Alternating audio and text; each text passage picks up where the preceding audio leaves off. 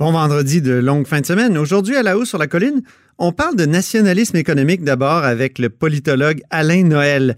Les petites nations comme le Québec et l'Écosse ont des atouts économiques indéniables, peuvent prendre des virages rapidement. Ça peut les aider beaucoup dans la relance post-COVID si elles réussissent à éviter les risques propres à cette condition de petite société. Mais d'abord, mais d'abord, mais nous sommes vendredi, alors ben, c'est le dialogue des barbus. Qui dis ça, c'est mon tonton Thomas. C'est pas moi qui dis ça, c'est mon tonton Thomas. Y a sa barbe qui pique un peu, y a des grosses taches. Ben oui, mon tonton Thomas. Bonjour Thomas Mulcair.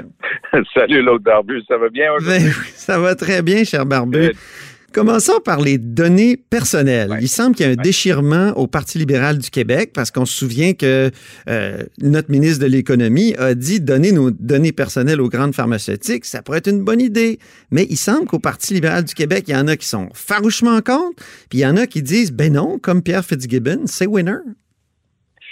Et je dois dire que M. Fitzgibbon peut être assez euh, abrupt. Hein? C'est plutôt un objet contondant, euh, Pierre Fitzgibbon. Donc, quand, quand ça part comme ça, c'est très difficile de rattraper un débat de fond. Moi, même mon expérience avec ça dans ma carrière, c'était l'exportation de l'eau.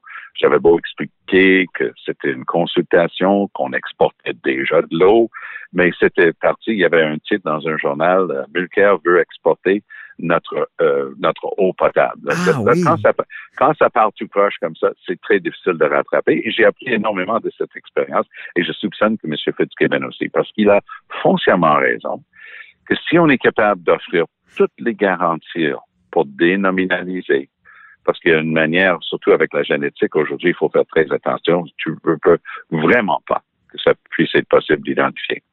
Mais effectivement, si on a un bassin de population qui, qui frôle les 10 millions au Québec, puis on peut offrir une information qui peut aider à construire les médicaments de l'avenir, c'est prometteur. Et oui, ça peut être rentable aussi. Pensons Mhm. aussi à, à ce que cette information contient. Il y a de l'information, par exemple, qui a permis déjà au Collège des médecins de savoir qu'il y avait des médecins qui donnaient des ordonnances tout croche. On peut penser au Ritalin. Il y avait un médecin en particulier qui avait donné des centaines et des centaines de prescriptions de Ritalin. C'était impossible qu'il avait va- validé chaque prescription. Les parents en voulaient, ils en avaient entendu parler, et lui, il donnait. Donc, c'est une information, l'information de santé que détient l'État québécois peut avoir des très bons côtés, mais ça peut aussi constituer une réelle menace pour notre vie privée, notre la confidentialité. Ben oui, je pense aux archivistes médicaux qui ont dit à Nicolas Lachance du journal que c'était pas éthique de vendre euh, des données aux pharmaceutiques. Ben justement, il faut trouver une manière, si on veut aller dans ce sens-là, de la même manière que dans les universités, on peut mener des recherches. Ça part d'individus. Les compagnies pharmaceutiques font de la recherche. Ça part d'individus. Mais j'ai jamais vu un vrai problème avec les compagnies pharmaceutiques qui ont tendance, en matière de responsabilité sociale des entreprises, à comprendre qu'ils ils doivent montrer patte blanche à tout bout de champ. Donc, s'il y a une manière d'assurer cette confidentialité et la protection de la vie privée, et d'en profiter dans le bon sens, d'en profiter pour Oui. améliorer la vie des gens et avoir des meilleurs euh, soins pour le, le futur, ben allons-y. Mais comme je dis, tout est dans la communication dans ces trucs-là. Puis Peut-être que c'est pas une- possible aussi. Je pense à, la députée Marois Risky qui a simplement dit sur, euh, sur Internet, euh, sur euh, Twitter, pardon, que c'était tout simplement irrecevable. Il faut, faut même pas considérer ça. C'est même pas une bonne idée. Ben, ça, c'est une réponse à l'emporte-pièce qui refuse de regarder les éléments de preuve. Moi, je suis avocat de nature.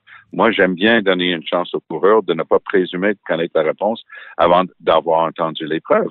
Donc, un bon débat, une bonne commission parlementaire, des vrais experts OK. pourraient peut-être nous renseigner. Ça se peut qu'en en bout du compte, que Mme Risky ait raison, mais c'est aussi, elle est le pendant de Pierre Fitzgibbon. M. Fitzgibbon parle un peu comme ton beau-frère au party de Noël. Hein? Ça part. C'est ça part.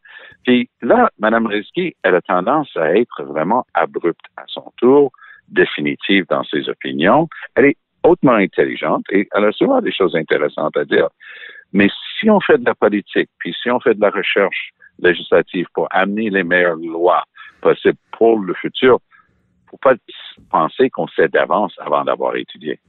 Allons à Ottawa maintenant. Euh, les libéraux vont cesser de toucher la subvention salariale. Trouves-tu ça intéressant? C'était scandaleux. Moi, je pense que le gouvernement de M. Trudeau aurait toujours le droit d'être reconnu pour avoir mis en place très rapidement un système pour donner de l'argent aux familles qui en avaient besoin en pleine pandémie, les gens qui pouvaient plus travailler, donner de l'argent, mettre une épicerie sur la table, payer les factures de base. C'était essentiel, puis ils ont bien fait ça. Là, tout d'un coup, il y avait une subvention salariale à travers tout ça, puis on voit que et les libéraux et les conservateurs ont décidé que ça, c'était pour eux autres. Quelque chose qui était supposé d'aider les gens, d'aider les entreprises à passer à travers. Ça n'avait rien à voir avec les partis politiques. une entreprise n'a pas le droit de faire du financement en donnant des reçus d'impôts. Mais donc, donc c'était, c'était vraiment une idée tordue. Andrew Scheer s'est bien défendu en disant ben ça, ça c'était pas à lui de décider ça, c'était au nouveau chef. Le nouveau chef s'appelle Aaron O'Toole. Ça, lui, ça lui a pas pris deux minutes. Il a dit hey, c'est fini cette affaire-là. C'est pas de l'argent destiné aux partis politiques. Voyons donc.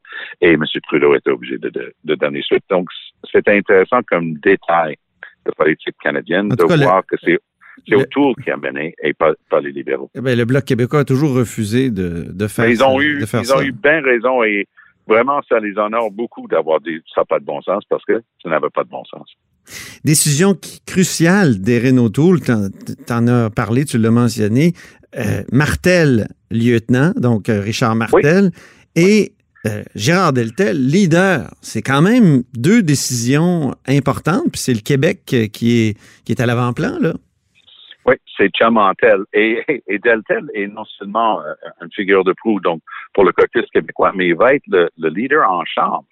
Et c'était intéressant parce que Deltel est une personne que je connais depuis des années, voire des décennies. C'est une des personnes les plus intelligentes et affables que j'ai jamais connues. Bonne carrière comme journaliste. Il, il a sa sa vision, très à droite économiquement, mais il, y tient, mais ça ne le rend pas euh, moins intéressant pour autant. Et ce que je trouve intéressant de la part de O'Toole, c'est qu'en mettant de l'avant quelqu'un avec un fichu de bon accent français, comme son leader en chambre, qui va souvent parler d'abord et avant tout en français, et lorsqu'il parlera en anglais, parce qu'il le fera aussi, montrerait qu'effectivement, il y a un caucus québécois en bonne et due forme pour les conservateurs, mais ça aussi, c'est de la communication politique. Ah et oui? en plus, euh, sa leader adjointe, Candice Bergen, parle pas un mot de français. Et j'étais même en voyage à l'étranger avec elle dans une, euh, une, une, un voyage organisé par le Parlement. Et euh, on était en Uruguay, puis la personne qui nous faisait la présentation dans un français châtier a dit, et j'ai étudié en France, donc si vous avez des questions en français, allez-y. Et Mme Bergen a dit ceci, je ne l'oublierai jamais. Ah oui? Elle a dit, ah non, euh, en anglais, évidemment, elle dit, non, non, faites rien en français parce qu'il y en a ici qui comprennent pas le français. Donc, pour elle, le bilinguisme, c'est la, c'est la vieille blague. Le bilinguisme, c'est l'anglais et le français traduit en anglais. Et là, elle voulait, même, elle voulait même pas entendre le français. Donc, Maître, euh, Maître Deltel de l'avant, c'est bien. Martel, c'est un autre paire de manches. C'est un gars très, très prisé dans, dans son coin du pays parce qu'il a été euh, entraîneur d'une équipe euh, de hockey. Les, les équipes de hockey junior majeur dans ces coins-là, c'est, c'est ce qui est le plus important mais il n'a pas l'expérience politique euh, d'Alain Reyes. Reyes était un organisateur politique hors pair. Et j'invite les gens qui nous écoutent, Antoine, d'aller regarder la liste et les CV des candidats des conservateurs aux dernières élections, il y a un an, au mois d'octobre 2019. Vous allez voir, il a recruté des candidats Vraiment, extraordinaires. Ouais. À cause d'Andrew Scheer. Mais je vais te dire, j'ai interviewé Richard Martel pendant la campagne. J'étais allé euh, au Saguenay-Lac-Saint-Jean. Puis euh, c'est un gars bien sympathique, mais il n'a Oh. pas l'éloquence d'Alain Reyes du tout. Là. Je- Ah non, Reyes, Reyes euh, est- Et un leader, ça doit être éloquent. Ça doit être, euh, ça, Oui, ça doit pouvoir mais, prendre mais- position clairement sur des sujets. Si autour des Wise, il va nommer Reyes à nouveau son organisateur principal pour le Québec. Ah. Si Reyes a ce rôle-là à la prochaine campagne, il peut avoir le meilleur des deux mondes. Il peut avoir le gars sympathique à qui il fait un retour d'ascenseur, ce qui est aussi le propre d'un chef.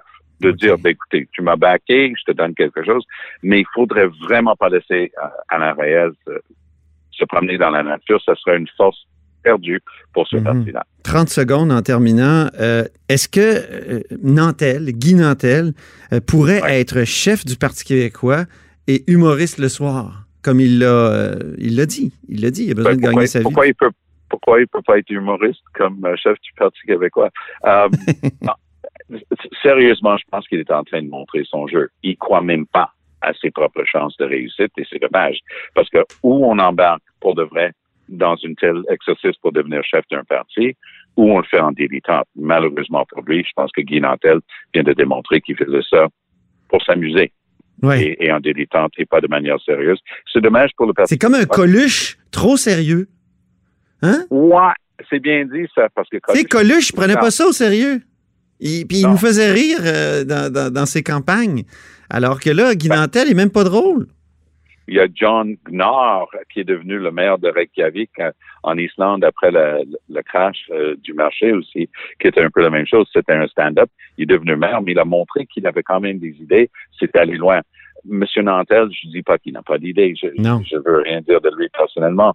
Mais ce que j'essaie de dire, c'est que quelqu'un qui est en train de planifier son boulot en dehors de ça est en train de communiquer qu'il prend pas ses chances au sérieux. C'est juste ça. Merci beaucoup pour ce dialogue des Allez. barbus, mon cher Thomas, et on se Ah, donne bon, rendez-vous la semaine prochaine. Salut, merci. Vous écoutez La Haut sur la colline.